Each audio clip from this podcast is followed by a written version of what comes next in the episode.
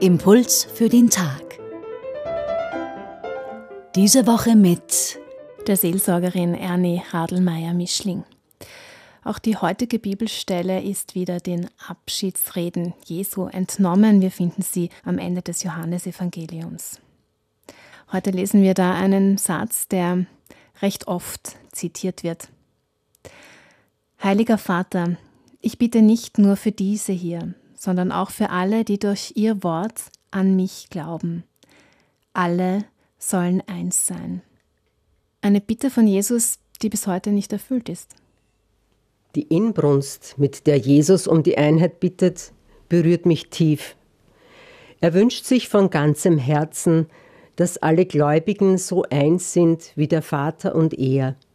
Er lädt uns ein, uns hineinnehmen zu lassen in diese Liebe, aus der heraus alles entstanden ist.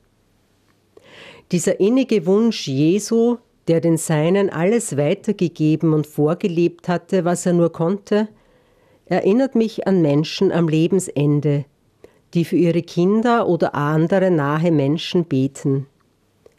Sie wünschen sich, dass die Familie zusammenhält, dass das Gute, das sie grundgelegt haben, weiterwirkt.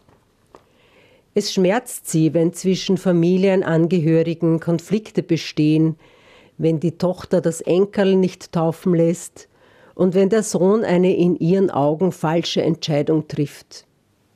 Ich frage die PatientInnen gern, ob die Tochter, der Sohn, das Enkel wissen, wie wichtig sie ihnen sind und wie sie ihnen das in der jetzigen Situation sagen und oder zeigen könnten, um das Band zwischen ihnen noch einmal zu stärken, die Liebe miteinander zu spüren.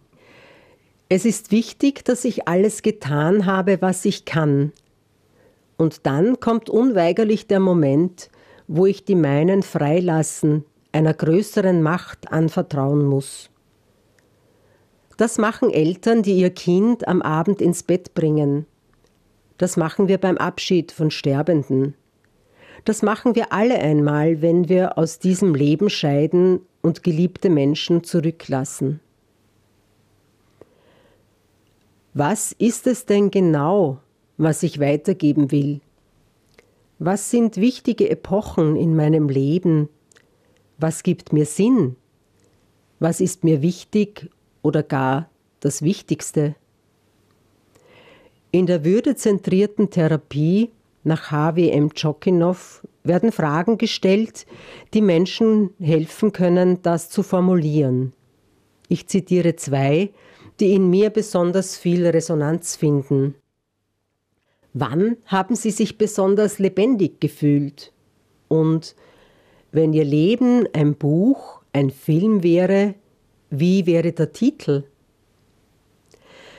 Manchmal ist es im Leben Zeit, ein neues Kapitel aufzuschlagen. Immer ist es gut, die besonderen Momente intensiv zu erleben und dafür dankbar zu sein. Denn kostbar ist jeder Tropfen Zeit, und in alles hat Gott die Ewigkeit hineingelegt, wie es im Buch Kohelet heißt. Das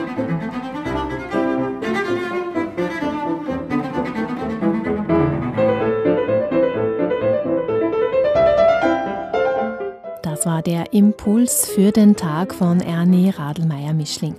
Sie ist Theologin und Teamleiterin der katholischen Seelsorge im AKH Wien. Die heutige Textstelle findet sich im Johannesevangelium Kapitel 17, 20 bis 26. Den Impuls können Sie nachhören als Podcast oder über unsere Website radioklassik.at.